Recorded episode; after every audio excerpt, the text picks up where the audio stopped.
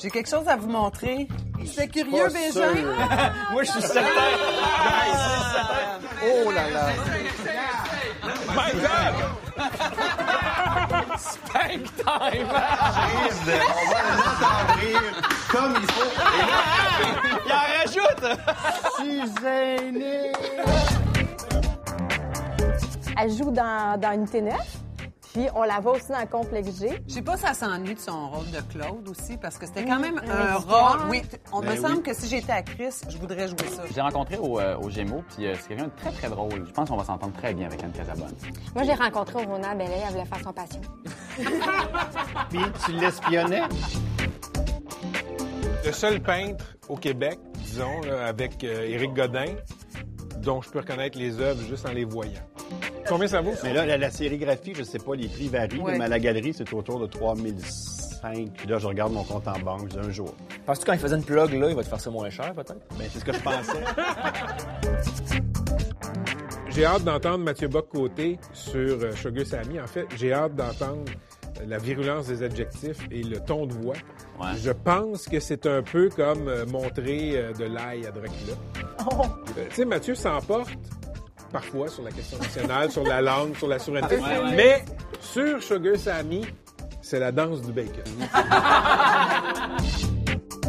Elle n'est pas peur de la grignoler média avec les nouvelles publicités. Est-ce qu'on va en montrer un bout? Oui, montrer un bout? on va en montrer un bout. Oui. C'est vraiment des super bonnes pubs, des promos cette année qui sont euh, qui touchent, en fait. C'est le fun de l'entendre sur. Tu sais, à chaque année, là, il y, a- il y a une chronique ou il y a un commentaire euh, des médias qui dit oui, mais le reste de l'année. hein. Ouais.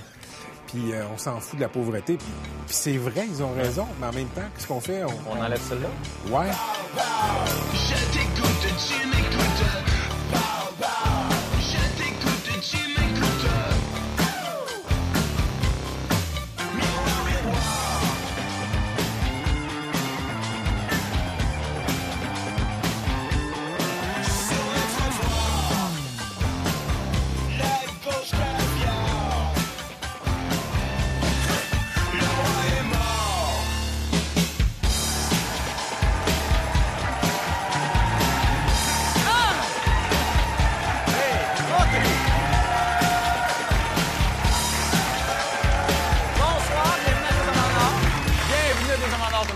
Est-ce que est-ce que tu as vu ce que Pierre-Carl Pelado a fait à l'Université de Montréal hier? Il n'a pas décidé de suivre des cours de communication, toujours? ça? Ça? Non, non, il a officialisé sa candidature à la chefferie du PQ. Wow! Je j'ai pas vu venir ça pantoute. Surpris, hein? Prends Non, mais Colin! Non, mais moi, je, moi, j'ai une pensée pour Julie là-dedans. Tu sais, quand on pense qu'elle va se marier, mais qu'elle va entendre parler de séparation 24 heures sur 24, tu sais... Mais euh, à part de ça, est-ce que toi, tu as contribué à la campagne de Gabriel Nadeau-Dubois pour lutter contre ce pipeline? Ah, le pipeline? Ah, non, moi, le, pi- ah, le pipeline. Non, moi, le pipeline, là, je le nationaliserais. Pipeline, c'est un beau mot. Ouais, ouais. Tu sais, quand tu veux pas que quelque chose se fasse, là, tu le confies au gouvernement.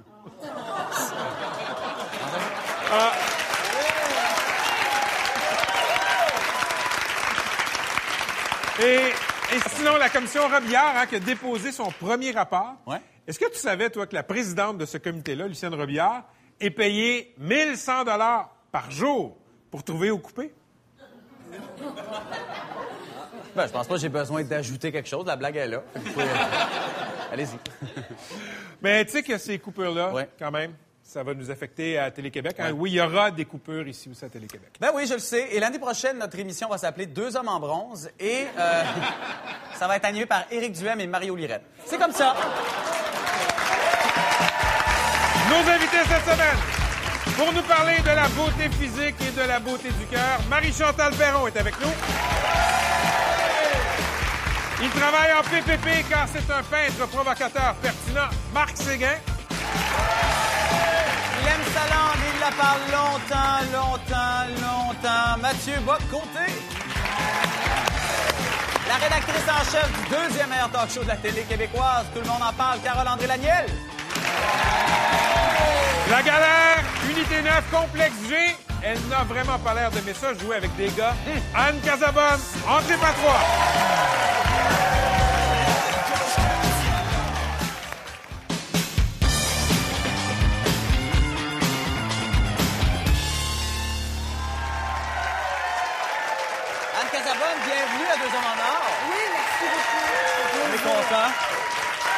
Et je dois te...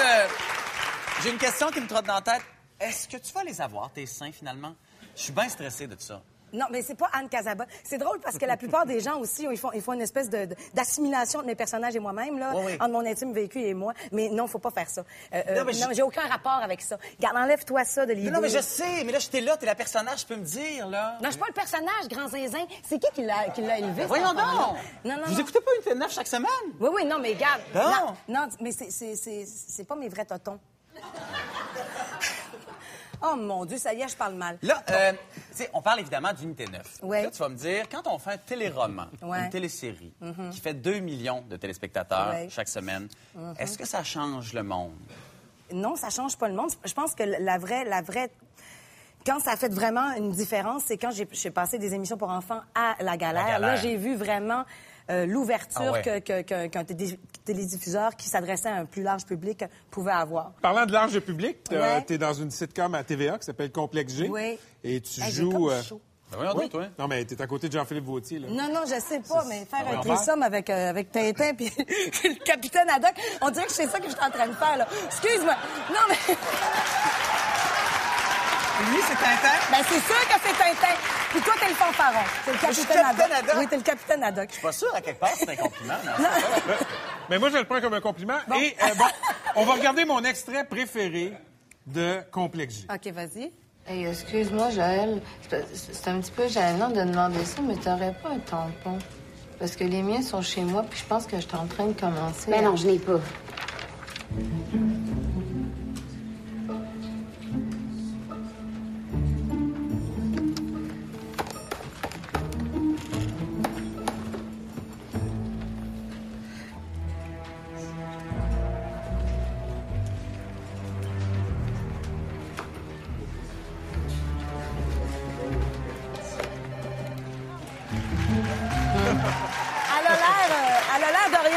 Mais elle est extrêmement débrouillarde, finalement. C'est ce qu'on peut en conclure. hein. C'est- à l'aise de jouer euh, dans, Mais dans pourquoi tu me dis ça? T'as-tu honte de, de- que tu te sors- de- T'as le même discours que ma mère? Tu penses que je me rabaisse?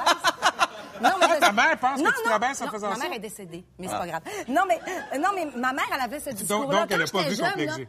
Ben non, elle peut pas, crime. Elle est en train de décomposer pour Non, mais c'est toi qui Non, mais, non, oh non, mais là, c'est une joke. là. Ma mère, elle m'aime beaucoup. Oui, non, OK. mais, non, mais c'est-à-dire que ma, ma mère avait ce- cette, cette, cette, cette, euh, cette tendance-là à se trouver extrêmement intellectuelle. Mhm. Elle voulait pas que j'écoute RBO à l'époque. Hein?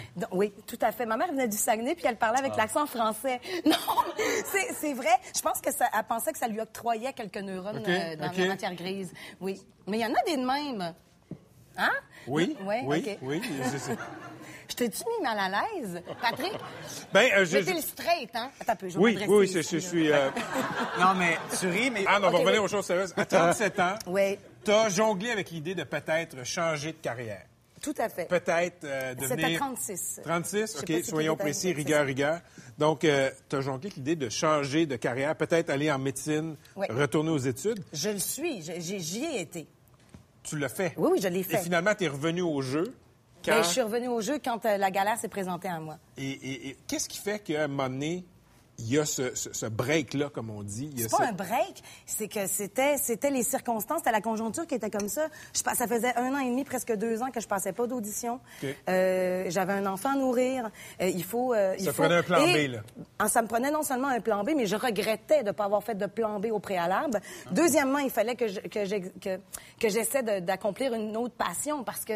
Euh, faire un métier que t'aimes pas, euh, ou tu sais, C'est un peu- c'est un peu long. c'est On le un voit dans long. Donc. C'est ça. Puis je voulais. Hey, va Non, donc non, non, non, c'est pas ça. Non, excuse-moi. Non, attends, non, pardon. Ce que je veux dire, c'est les gens, les, les- les personnages ont des jobs plats. C'est ça que je voulais dire. Ah oui, mais euh, pourquoi tu trouves que les fonctionnaires ont des jobs plates? Eux, ils ont l'air d'avoir des jobs plates qu'ils Ouais. aiment pas. Ouais, OK, OK. Euh, Je veux pas dire que... t- t- t- T'as-tu besoin d'aide, Pat? J'arrive. OK, donc, continue, oui, plan B. Ben non, c'est ça. Euh, euh, donc, euh, j'adore la science, j'a- j'adore l'esprit de doute qui règne dans la science. C'est-à-dire Ouais. qu'il n'y a pas de vérité préalablement établie. On est toujours à la recherche, et une évolution. Euh, J'aime cet esprit-là. Alors donc, puis je voulais me sentir utile. Donc, je voulais qu'on ait médecin- besoin de moi. Médecin, ça aurait été parfait. Oui, comme le docteur Barrette. Euh... OK. Mais là, tu es en train de me dire que c'est à cause de la galère qu'il y a 1500 patients orphelins qui auraient bien aimé ça se faire traiter par docteur Casabonne. C'est toi qui l'as dit.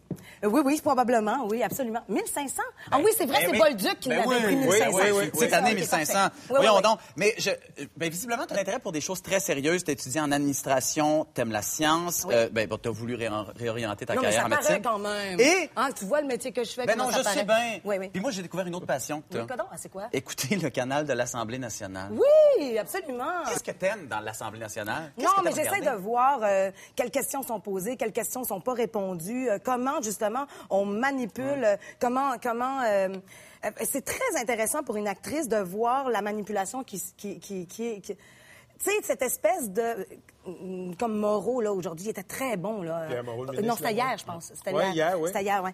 Euh, il était très bon en entrevue, tu sais. J'apprécie ça. Je trouve que c'est des grands, grands talents de comédiens. Je m'inspire beaucoup d'eux. Ben, tu dois être très passionné pour aimer ça, franchement, là. Mais Bravo. là, Anne, écoute. Mais toi aussi, faut- t'aimes ça, toi, ça? Ah, moi, T'es j'adore obligé, ça. toi, d'aimer ça. Ah oui, non, mais c'est ma vraie passion. là. Ouais, ouais. Ah oui, c'est vrai. Ce- que Non, le mais jeu toi, est tu pour toi, l'actualité pour moi. Espèce de manipulateur. Je vote des fois. Ah, des fois. Ah, tu vas me donner de la marde, là? Oui, oui, je vais te donner mais de la marde. Non, attends, Non, mais je vais te donner de la marde. Non, non, non, non, non. Non, Comme c'est notre émission, moi, je vais te donner de la marde. OK? OK, Euh, vas-y donc. Écoute, Comment ça, tu vas me donner de la check bien, check bien. Tu te, tu te dis, j'ai lu que tu te dis très à gauche, consci- conscience. Jamais dit Tu ça te de dis qu'il était vie. très carré rouge. Les carrés rouges, penses-tu que c'est à Mais droite? voyons. Ben là, Jean-Martin Hansan, c'est un gars de droite, mon gars, puis il était très carré. Non. Non. Jean-Martin, il est un peu de... Jean-Martin est un peu de centre-droite. Non, non. Relis Adam Smith. Relis Bon. les vrais libérales, là. Ah non, non, non, non. Non, non. Mauvais journaliste, mauvais tentant, On va mauvais te poser la question autrement. Je, Euh, je suis là, je regarde, pas tu fais- frapper, je fais rien. Mais remarquez, Oui, mais hein? c'est une fille. Tu vas rien faire. Non, non, ben quand même. Anne, Non, mais je t'ai frappé tu- gentiment tu- quand même. euh, Je t'ai même pas touché. J'aimais ça. Oui. Euh, Ah. tu- tu- Ah! euh, Hey, t'es cochon en plus! Tu- Non, mais tu te dévoiles, mon Patrick, tu le, te le- dévoiles. le contrôle de cette entrevue est complètement perdu. tu fais la réclame de Walmart. Non, menteur! Non? Ben, ça, c'est vrai. Non. Comment, tu- comment ça, Non, non? non. J'ai Trop- dit ça, c'est une fille qui te ressemble. Non! Je fais, la, je, fais, je fais la réclame d'Accès Pharma, qui sont des pharmacies québécoises Dans les Walmart. qui sont dans les Walmart. Mais t'es Alors, donc, on associé est par la bande à Walmart. T'as tout à fait raison. Je peux pas te... Je peux pas te... T'as pas honte un peu? Tu sais, c'est un grand géant méchant avec les syndicats. Allô?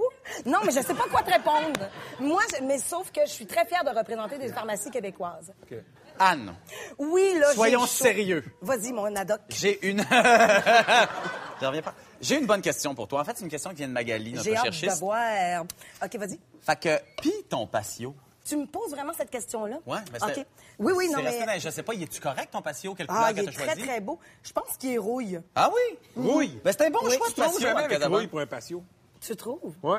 Eh bien. Anne, Vrai, hein? comment je pourrais dire ça? Merci beaucoup d'être venu voir deux ans en or. Ben oui! J'ai adoré ça. C'est c'est le trip à trois le plus décousu qu'on a fait depuis très longtemps. Peut-être le plus cinglé aussi. Lui, il m'énervait pas. C'était l'autre, là. Mais tu laissais même pas lui poser des questions. Mais non, je le sais. Mais c'est ça, c'est un- ça doit être un réflexe de, de rebelle. Alors, euh, Anne, t'es de gauche? Non. Mais non, mais tu sais que ça venait, ça. Alors, Anne, euh, tu as refait euh, ta carrière à 37-36. Calis, joue le jeu. Juste nous aider un peu, joue le jeu.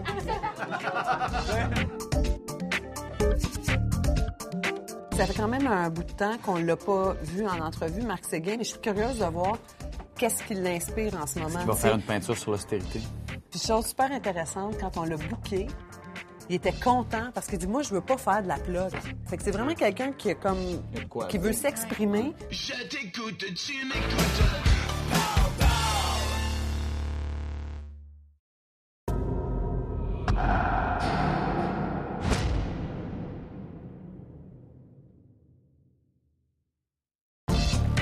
Marc Séguin, je vois qu'il y a des murs blancs immaculés. T'as pas amené des, t'as pas amené du matériel, t'aurais pas envie de décorer ça un peu? Je vais t'expliquer quelque chose. Moi, j'en fais à l'année. Moi, des murs blancs, j'aime ça. ça me tente pas de des ça te repose. Et ça marche pas. Je t'écoute, tu m'écoutes.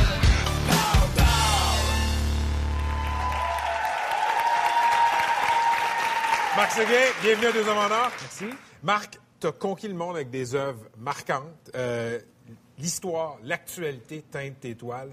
Je pense à des portraits d'un Hitler défiguré. euh, des terroristes en robe soleil. C'est pas que ça, mais il y a, de ça aussi. Et dans une prochaine exposition, il y aura Charles Manson, le tueur fou. Euh, Est-ce que ça se peut, un peintre engagé? En fait, le problème, c'est qu'il n'y en a pas assez, peut-être. C'est là où euh, il y a une fausse note. Je pense que l'art doit l'être. L'art doit s'inscrire socialement quelque part. On a des choses à dire.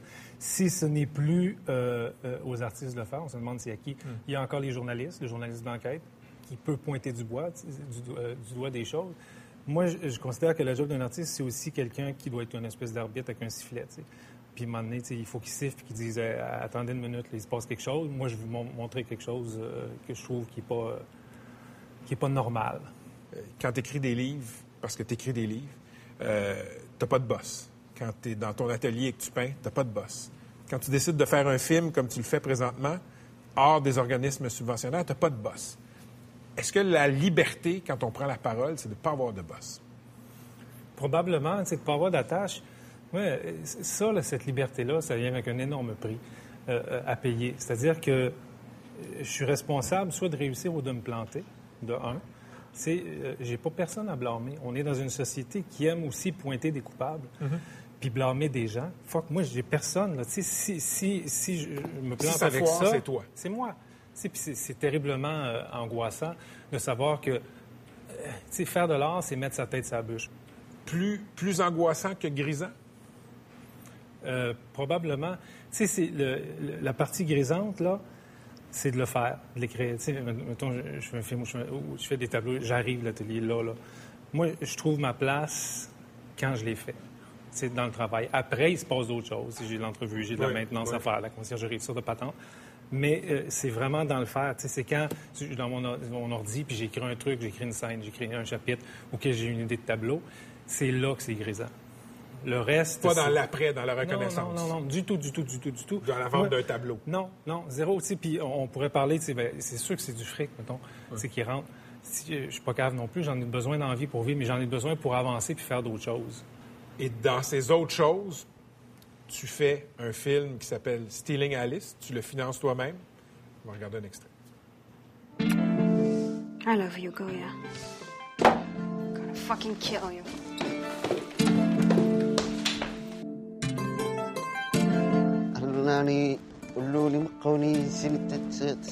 Merci, Ika, mais je suis sauvage et violente. Autant par amour que par survie. C'est en bilingue, c'est dans la langue de Justin Trudeau, ce choix-là. Comment tu l'expliques? C'est que je l'attendais, celle-là.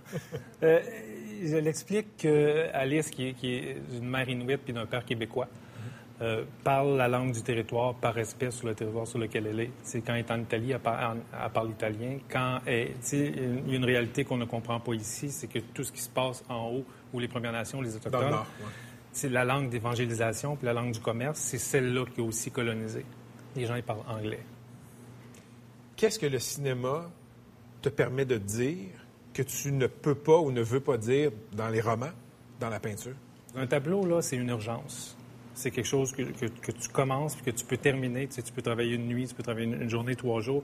Il y a quelque chose de terriblement sensuel à faire de la peinture, c'est-à-dire dans, dans les sens, là, parce que ça sent bon, tu y touches, ça fait du bruit. Puis, puis euh, euh, l'écriture, c'est autre chose, c'est un autre mode. Si vous un début, c'est dur écrire, tu sais, c'est vraiment dur, c'est long, tu sais, puis euh, c'est fastidieux.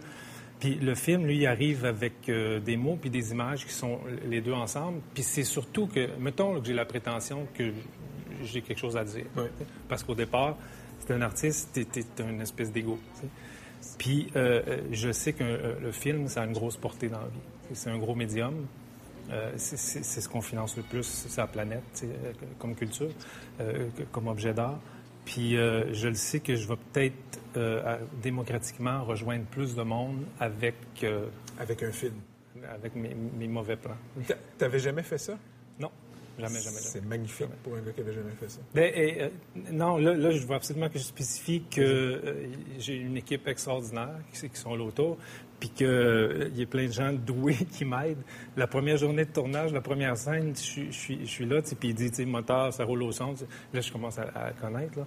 Puis, Claudine, qui la caméra, a dit euh, cadrer. Puis après cadrer, normalement, il ne se passait rien. Elle dit, euh, yo, il faut que tu dises action. je savais pas comment que ça marchait. J'ai collé à l'action.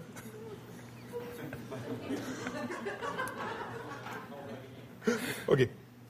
Tu vas présenter en janvier à New York une nouvelle exposition qui s'appelle I Love America and America Loves Me. Avec ces nouvelles œuvres-là, qu'est-ce que tu veux dire sur l'Amérique? Ben, c'est des. euh, je me permets de, de- de jouer les icônes, puis euh, de jouer avec les icônes, puis les symboles américains, tu sais, comme Charles Manson. Tu sais, moi, j'arrive de là, là, dans les nouvelles depuis deux semaines, c'est Charles Manson qui vient de, de marier. Qui va se marier. Qui, qui va se marier. C'est une jeune femme euh, absolument ravissante, mais de, de 26 ans. Alors qu'il est encore en prison pour ses en- meurtres. Oui, pour ses meurtres. Alors, on, on en a fait une icône. C'est un tueur en série. Puis il y a quelqu'un d'intelligent quelque part, probablement lui, qui a réussi à manipuler des médias. Puis les médias aiment ça. Puis je dis pas que les médias sont méchants ou quoi que ce soit, mais je pense que ça, c'est symptomatique d'une société où il y a un culte de la personnalité. Puis moi, j'aime ça les fesser dans, les trucs que je trouve un peu croches. Là. Tu as un pied à terre à Brooklyn où tu crées, tu as un atelier. Euh, tu vas faire une exposition qui est basée sur les États-Unis. Est-ce que les États-Unis forment une société plus inspirante que le Québec? Non, la- la- l'Amérique américaine là, des États-Unis, c'est quelque chose qui est aussi extraordinaire, qui est, qui est dégoûtant en même temps. Quand ils sont bons, ils, sont extraordinaires, meilleurs que tout le monde. Puis quand ils, ils sont pas bons, ils sont vraiment pas bons. C'est- ils sont là. Cette société-là accepte tout le monde si tu fais partie de leur projet. Tu sais, un jour, j'y allais illégalement, puis c'était trop compliqué. Fait que je- Illégalement? Oui, j'allais travailler illégalement. Parce que mon atelier est là, je travaille de là. Puis euh, un jour, j'ai dit, c'est fini, ça marche plus. là, je peux pas, moi, le trou de cul me serrait à chaque fois que je passe aux douanes. Je dis, ils peuvent, pour n'importe quelle raison, ils peuvent euh, m'écrire ça en, prison pendant. Fait que euh, j'ai eu un visa.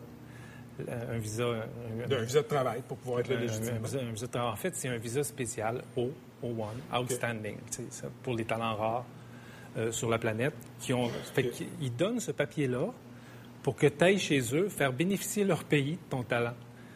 Puis la journée que tu as ça, puis que tu passes aux douanes avec ton papier, Chris, il y a un douanier sur deux qui me serre la main puis qui me dit bienvenue. Marc, tu es un artiste. Au Québec, il y a un discours d'austérité, comme un peu partout en Occident. Je me rappelle quand les conservateurs ont commencé à couper en culture il y a quelques années, il y a de nos concitoyens qui étaient contents. Puis c'était pas une, c'était pas un- une joie budgétaire, c'était enfin on fait sa ballerine. Et je sens comme il y a comme dans le fond de l'air maintenant une sorte de haine de l'artiste, du poète. Pourquoi? C'est une grosse question. Je pense que c'est des idéologies de gens qui sont au pouvoir en ce moment qui sont là. Euh, eux n'y croient pas. Probablement qu'il y a une menace aussi. Si moi, je m'inscris comme un- quelqu'un qui va critiquer la société, puis en contrepartie, si toi, tu es là pour la gérer, cette société-là, tu veux pas que moi, je vienne foutre la marde dans, ton manège. Puis les artistes, souvent, c'est ce qu'ils font. C'est des, vies un petit peu en marge, des choses. On, on marche pas dans le rang, on n'est pas dans le rang. En fait, je comprends, je l'accepte pas, je suis pas d'accord du tout, mais j'ai l'impression que je comprends. Puis en fait, c'est quoi? C'est une forme d'abrutissement aussi, de penser que, que qu'en étouffant quelqu'un, tu vas l'empêcher de, dire des choses. tu sais. On a vu que dans tous les régimes opprimés pendant l'histoire, euh, que l'art s'est toujours développé. C'est fait d'un sous-sol, c'est fait d'un grenier, d'un cachette. Euh, le backlash de ça, c'est probablement que, que on va finir aussi un jour par le critiquer Harper, puis euh, sa postérité aura peut-être un petit peu moins de lustre. Donc, ces coupures-là, ces railleries-là contre les artistes pourraient être un terreau fertile pour l'art. Oui. En fait, il devrait être investi par les artistes. Il y a des choses, on ne peut pas tout expliquer dans le monde juste avec des budgets et des bilans. Rationnellement. Rationnellement. Tu sais, si, euh, tu sais, euh, mettons- mettons un livre, tu le lis, tu sais, ça n'a pas besoin, il ne faut pas que tu quantifies ça en disant ça a-tu amélioré ma vie aujourd'hui, Co- combien je suis plus heureux sur mon, mon échelle de, de bonheur. C'est pas de même, ça marche. Ça fait partie de notre vie, il faut que ça reste là. Puis, une phrase que tu lis, un film que tu vois, une musique que tu entends, elle peut être pertinente dans 40 ans. C'est comme ça qu'il faut que tu calcules ce que ça vaut, la culture. Marc, c'est à regret que j'interromps l'entrevue. Je t'aurais écouté encore très longtemps. Merci. Elle va faire partie d'un documentaire qu'on va pouvoir voir à Télé-Québec les 9 et 10 Oui, c'est décembre. Beauté fatale. Elle nous avoue qu'elle a eu recours aussi à la chirurgie euh, esthétique. Ouais. Et C'est un aveu, euh, c'est un aveu improbable parce que d'habitude, euh, quand, quand t'en as eu de la chirurgie comme ça, là, Oui, tu surtout les femmes publiques, t'en Mais parles pas. elle- Je t'écoute, tu m'écoutes. Je t'écoute, tu m'écoutes.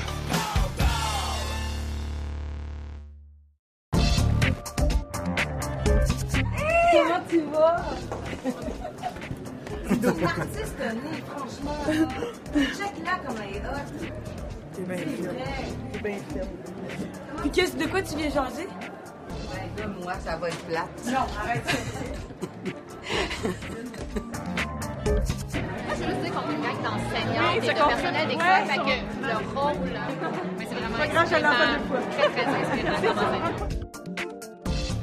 Je t'écoute, tu m'écoutes.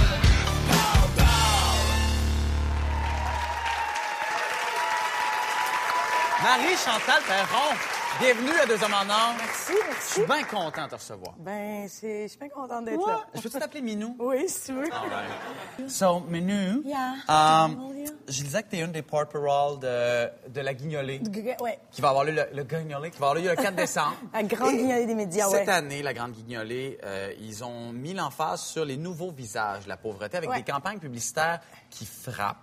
Et avant d'en parler, j'aimerais qu'on regarde. Oui, je suis contente qu'on en voit. C'est ta dernière journée avec nous. Vous perdez votre emploi.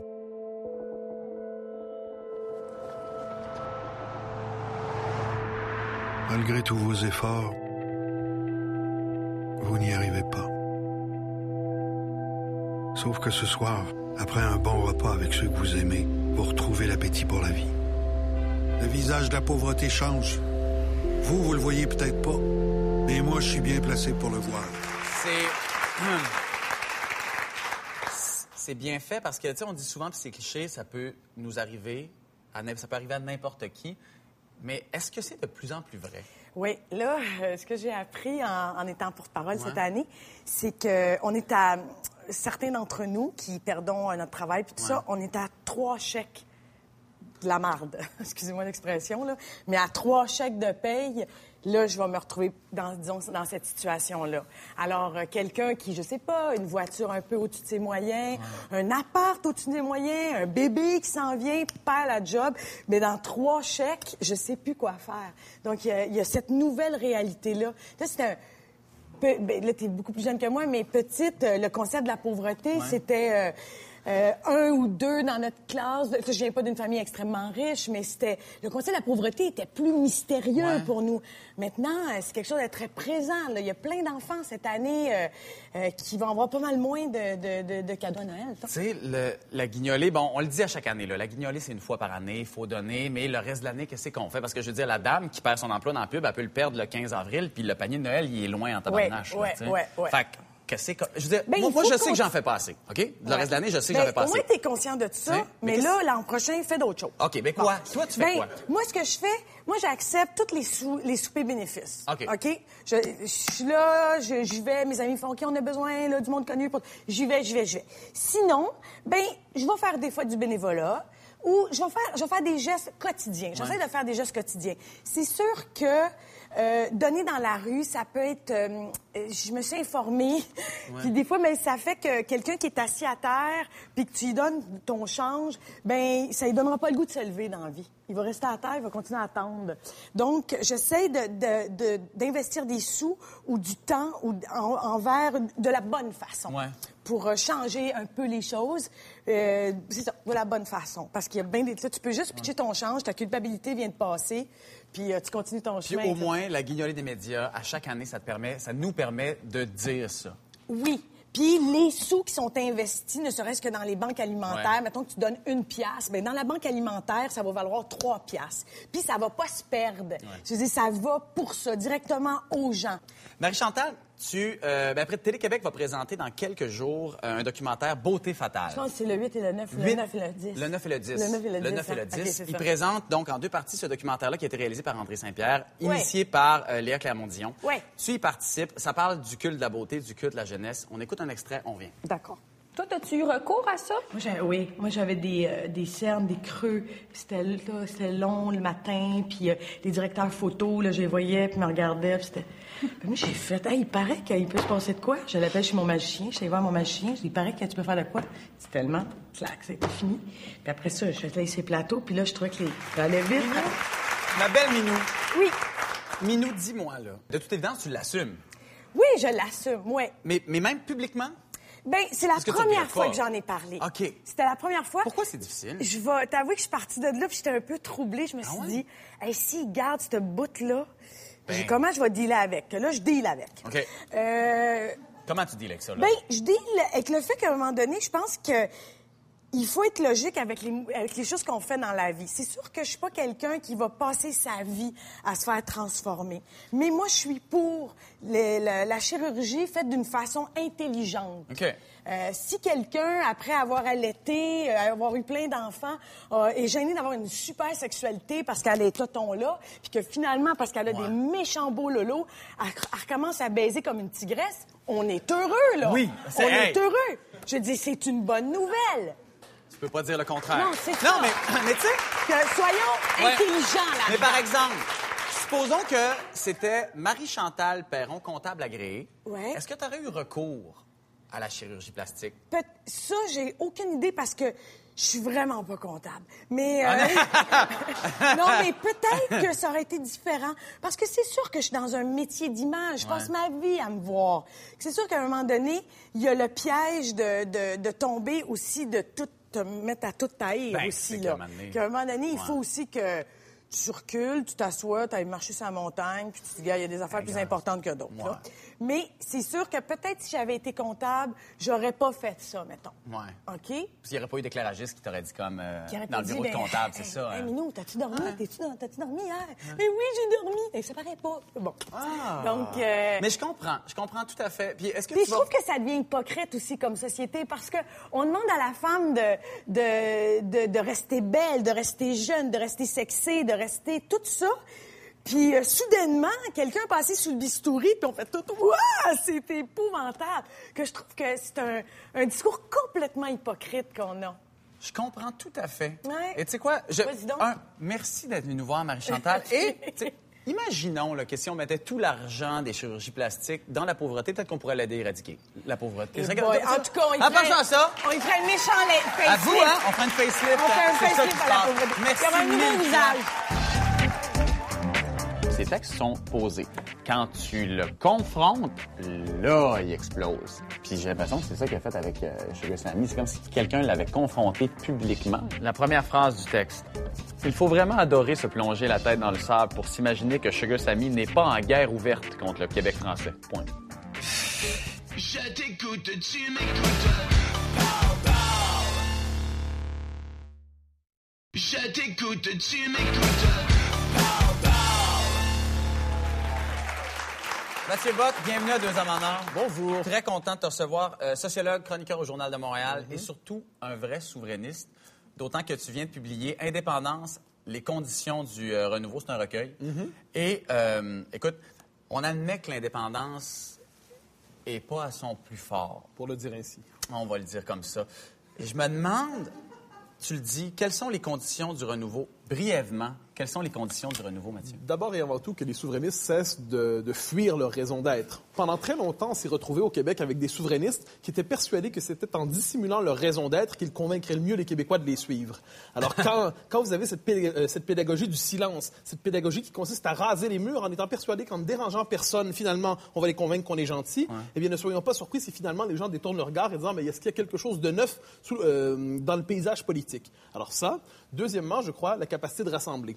Le mouvement souverainiste n'est ni, euh, n'est ni strictement à gauche, ni strictement à droite. Il y a une capacité de rassembler des souverainistes qui sont à gauche, au centre et à droite. Et c'est en rassemblant tous ces souverainistes qu'il sera désormais, euh, de nouveau possible, en fait, de, porter euh, le pays du Québec autrement qu'à la manière d'un fantasme. Pierre-Carl Pelado vient de, de, de conclure, en fait, en fait, confirmer cette semaine sa, course, sa participation à la course à la chefferie. Est-ce que Pierre-Carl et ce livre-là et toi, est-ce que vous êtes capable de rendre sexy la souveraineté? C'est ça qui va se passer la prochaine Alors, semaine? c'est c'est une étrange manière de dire les choses. Ben- C'est-à-dire, mon, mon- mon travail, comme intellectuel, Ouais. ne consiste pas à rendre sexy immédiatement les idées. Alors, disons attrayante pour Ben, toi. euh, non plus qu'attrayante. La question, quelquefois, ayons d'abord le souci d'être juste. Ayons d'abord le souci d'être exact. Si en plus on est sexy, tant mieux. Ouais. Mais le problème, et j'ai l'impression que beaucoup de gens dans l'espace médiatique ont d'abord le souci d'être sexy et la question d'être juste viendra après. Donc soyons sexy d'abord et juste ensuite, je me permets d'inverser les termes. OK. Et qui est sexy sans être juste?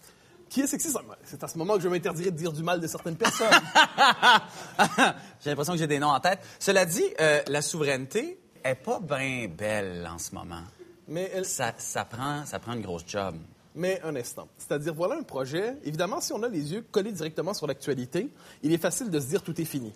Quand on décide de regarder l'histoire du Québec, c'est-à-dire que voilà un projet qui n'est pas né en 1960, d'ailleurs qui a une profondeur historique. Voilà un projet qui a connu de bonnes années, de mauvaises années, mais voilà un projet qui correspond probablement à la quête la plus profonde dans l'histoire québécoise. Alors, quand on traverse des années difficiles comme en ce moment. Soit on se dit, parce que ce n'est pas à la mode, laissons ça de côté, ou on peut se dire aussi, revenons à l'essentiel. Et quel est l'essentiel ici? C'est la possibilité pour les Québécois de se gouverner par eux-mêmes. Mathieu, on va discuter du sujet qui nous intéresse ce soir et qui euh, m'a intéressé cette semaine, ta sur- sortie contre Sugar Sammy.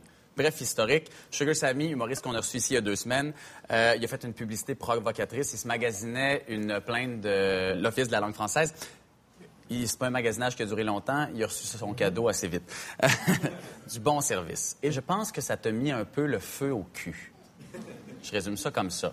Pourquoi? Ben, Sugar Sammy est un, un humoriste doué, de grand talent, très drôle. C'est aussi, cela dit, un humoriste engagé. C'est un humoriste politique. Il le dit lui-même, je ne le cite pas exactement, mais je cite l'esprit d'un de ses propos lorsqu'il dit J'avais un message fédéraliste, un message militant à faire passer, et j'ai compris que c'était par l'humour que j'avais plus de chances de le faire passer que par le militantisme. Alors, moi, ce que je dis, si vous entendez humoriste engagé, vous mettez l'accent sur euh, humoriste, je Ouais. mets l'accent sur engagé. Et je me dis Il y a un message à faire passer.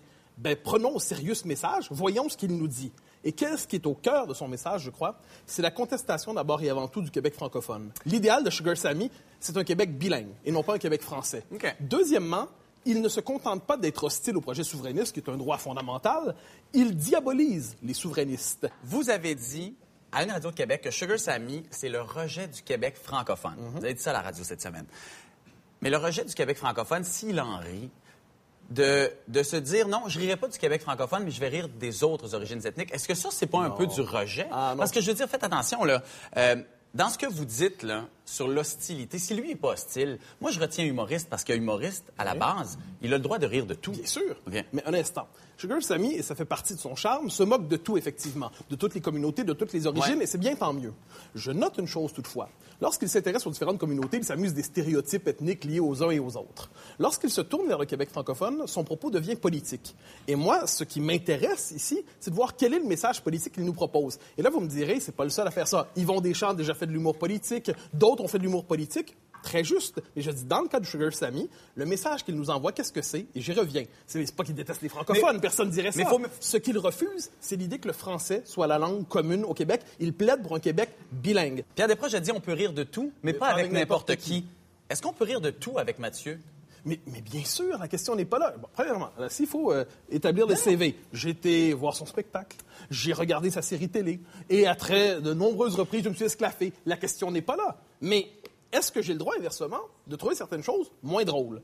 Et lorsque je dis au-delà du rire, au-delà de la comédie, parce qu'on est dans la société juste pour rire ici, hein, on peut tout dissimuler derrière le rire. C'est très bien. Mais une fois qu'on a dit ça, est-il permis de dire, bon, il nous envoie un message? Il nous dit qu'il nous envoie un message. Il nous dit, j'envoie un message politique.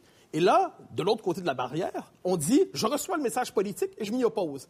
Et c'est à ce moment-là que vous intervenez pour dire, ne vous préoccupez pas de son message politique, ou alors n'y répondez pas, et en fait, ce n'est qu'une blague, euh, pas de- défilé, il n'y a rien à voir? Ben, J'ai eu l'impression, et j'avais l'impression, que Sugar Sammy a tendu un gros, gros piège à ours avec des flèches et que vous avez mis le pied dedans. Premièrement, c'est pas moi qui ai posé la plainte. Je suis d'accord. Parce qu'il n'y a pas un détail. Cela Mais- dit, c'est pas la première fois que je, je critiquais ce, ce personnage singulier. Euh, je disais, que d'ailleurs, ce qui m'inquiète, bon, m'inquiète, en fait, c'est l'enthousiasme qu'ont les Québécois pour cette, euh, cette figure euh, artistique, l'enthousiasme qu'ils ont devant quelqu'un qui prétend leur dire leur vérité. Hein. Moi, je entends pense ça souvent. rien. Ah non, non, non, non, non, rien. Ben non, c'est pas vrai. Si vous pensez que les humoristes prétendent rien, vous avez peu d'estime pour eux. Euh, mais, mais- je note que bien les Québécois se font une fierté de se trouver sophistiqués à rire des commentaires les plus assassins à leur endroit. OK, alors on va se faire, avant de se quitter, une petite blague fédéraliste. Co- Combien de fédéralistes ça prend pour changer une ampoule? Allez-y, ça dépend combien on paye. Deux. Un pour la changer, l'autre pour cacher la lumière au Québec. Formidable. Merci, Mathieu. En en parle, l'envers du décor. Livre écrit par Carole-André Laniel, qui est la rédactrice en chef de Tout le monde en parle et qui était mon ancienne boss. Moi, j'ai travaillé là quelques années.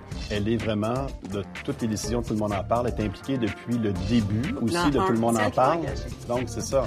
A vraiment vu tout ça, là, tu sais, autant en ondes qu'en coulisses, dans la préparation de l'émission. Ça fait qu'elle connaît intimement cette émission-là. Des attitudes de vedettes en coulisses, euh, des changements de destin. What Donc, Il parle de tout ça dans le livre, oui? Oui.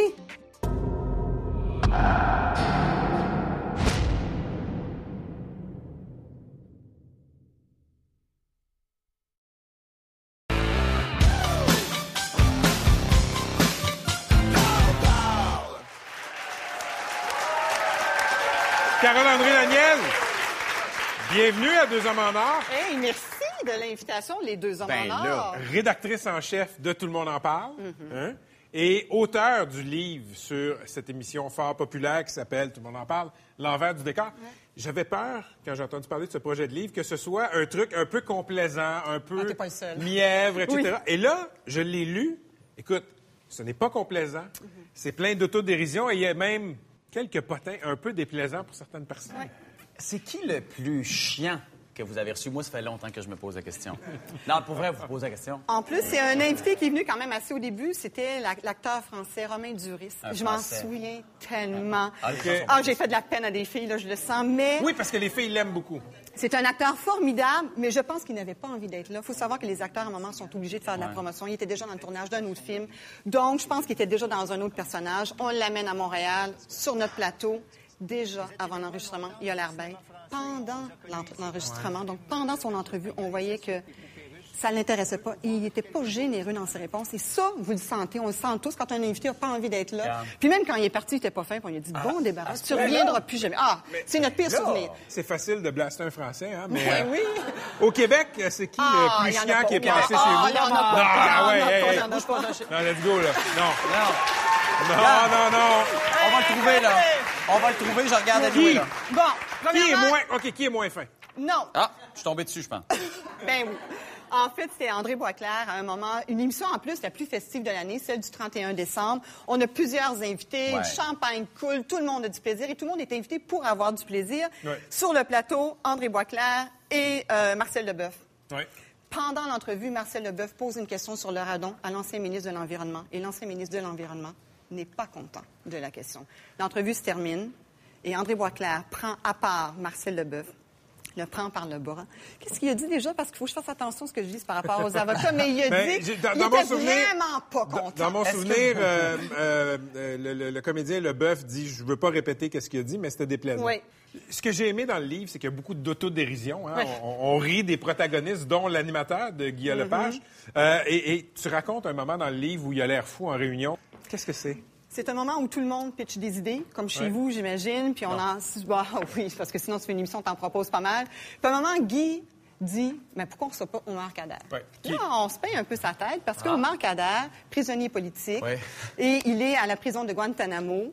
On lui dit, mais Guy, Omar Kader peut pas venir. Mais il dit, s'il veut pas venir, euh, qu'il reste chez eux. Que Guy, il- Guy, il, tu sais, il ça Il- assez vite. Puis là, on commence à se payer sa tête. Guy, Omar Kader rêve de venir à tout le monde. Non Mais- seulement il rêve de venir à tout le monde en parle, il veut venir au Canada. En fait, il veut sortir de la prison où il est. Carole André, on a une question qui tue. Ici. Avez-vous a- de la musique? Je sais pas. a- S'il vous plaît, éclairage. Ah, pas pire. Ah, bravo. Carole, donc, question qui tue. Tout le monde en parle, c'est un show de questions. Est-ce que c'est un show euh, qui se pourrait si Guy n'avait pas ses cartons? Le carton est un peu le scénario de l'entrevue.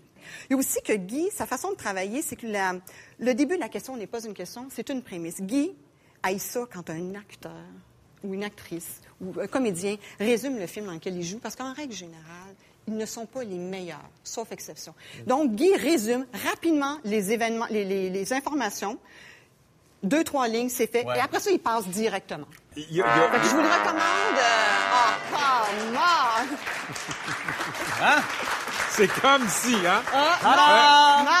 Carole-André, il y a Ouais. beaucoup d'autodérision dans le livre. On le disait, il y a beaucoup de coulisses. Euh, y a des affaires qui n'étaient pas mettables dans ce livre-là? J'ai plein d'images. Ce qui se dit en réunion de production Ouais. du mardi. OK. OK? Les- J'ai épargné Guy. Euh, ces jeux de mots vraiment pas. Il n'est pas toujours drôle, Guy. Puis souvent, il se pratique sur Non. nous, puis en règle générale, ça fonctionne pas. Sinon, supposons que j'avais pensé à un événement qui aurait pu être blessant pour quelqu'un. Je l'aurais pas mis dans le livre. Mais sinon, euh, ben non, c'est bien trop drôle de dire des affaires qu'il fallait pas dire dans le livre. Sinon, Non, mon livre aurait été oui. plate, puis ça aurait été un, vrai. un coffee table. Et, et André Boisclair est capable d'en prendre. Exactement. Oh, ben, Exactement. Et c'est un livre très intéressant. Merci beaucoup, les Carole-André garçons. Daniel, Merci deux énormément. Merci. Vous allez acheter l'envers du décor, évidemment. Et ben, c'est déjà terminé pour nous cette semaine. On se voit la semaine prochaine. On a Anaïs le. Mavron. Et si vous voulez assister à l'émission, c'est publicite.com. Merci tout le monde. À la semaine prochaine.